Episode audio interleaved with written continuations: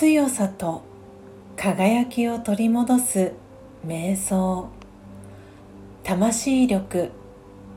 6桃栗3年。柿8年。物事にはそれぞれの時があることを私は理解しています。種をまいたからといって花もすぐには咲きません。水をやり光を入れて今できることをやり続けます。私には花が咲く時を待つゆとりがあります。オームシャンティー。